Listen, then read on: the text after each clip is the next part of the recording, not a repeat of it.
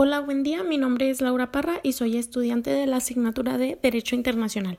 Eh, hoy les voy a hablar un poco acerca del artículo 37 de la Constitución Política de los Estados Unidos Mexicanos, que básicamente se refiere a las causas por las que se puede perder la nacionalidad y la ciudadanía mexicana.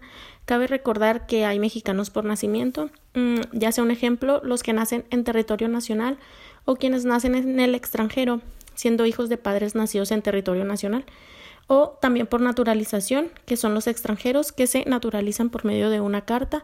Cabe recordar también que los ciudadanos son los nacionales mexicanos que han cumplido 18 años. Eh, por otra parte, pues la nacionalidad mexicana no se pierde nunca por ninguna razón.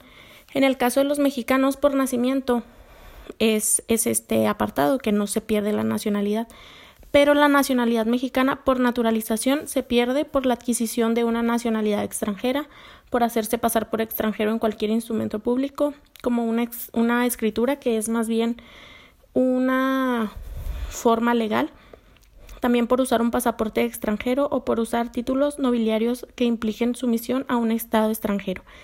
También, según el mismo artículo, la nacionalidad mexicana por naturalización se pierde por residir durante cinco años, cinco años continuos en el extranjero. La ciudadanía mexicana se pierde por aceptar títulos nobiliarios de gobiernos extranjeros, por prestar voluntariamente servicios o funciones oficiales a un gobierno extranjero o por aceptar condecoraciones extranjeras.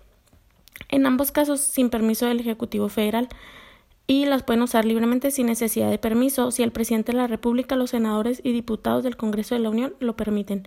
Según el mismo artículo 37 constitucional, también se pierde la ciudadanía por admitir títulos o funciones de otros gobiernos sin permiso del Ejecutivo Federal, como les mencionaba anteriormente, a excepción de los títulos literarios, científicos o humanitarios que pueden aceptarse libremente.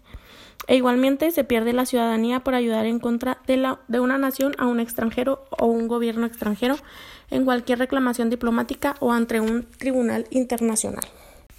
Si bien con lo aprendido en la clase, eh, pues tomamos en cuenta todos estos tipos de, de consecuencias por las que se puede perder la nacionalidad mexicana.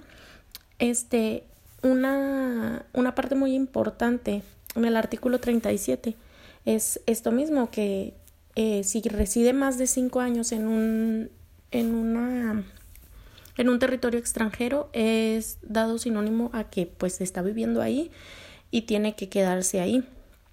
Por lo mismo pierde la nacionalidad mexicana. Ahora bien, es posible renunciar a la nacionalidad mexicana.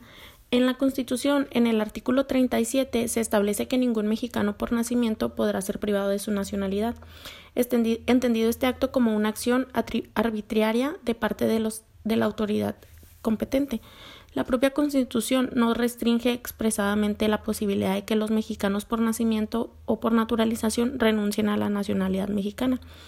Tanto la Declaración Universal de los Derechos Humanos como la Convención Americana sobre Derechos Humanos reconoce que toda persona tiene derecho a una nacionalidad y hacen una distinción precisa entre la garantía que goza toda persona a no ser privada arbitrariamente de su nacionalidad y el derecho que tiene todo ser humano a cambiarla. Es decir, ningún mexicano por nacimiento podrá ser privado arbitrariamente de su nacionalidad. Sin embargo, los mexicanos por nacimiento o por naturalización podrán renunciar a esta misma nacionalidad voluntariamente, sujetando a términos y condiciones específicos al momento de renunciar a ella.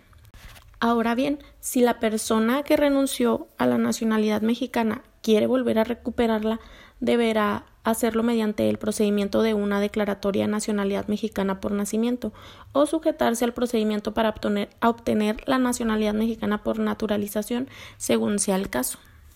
Eh, también nos habla acerca de la doble o múltiple nacionalidad. La ley de nacionalidad de México permite que las personas mexicanas por nacimiento cuenten con otra nacionalidad, además de la mexicana.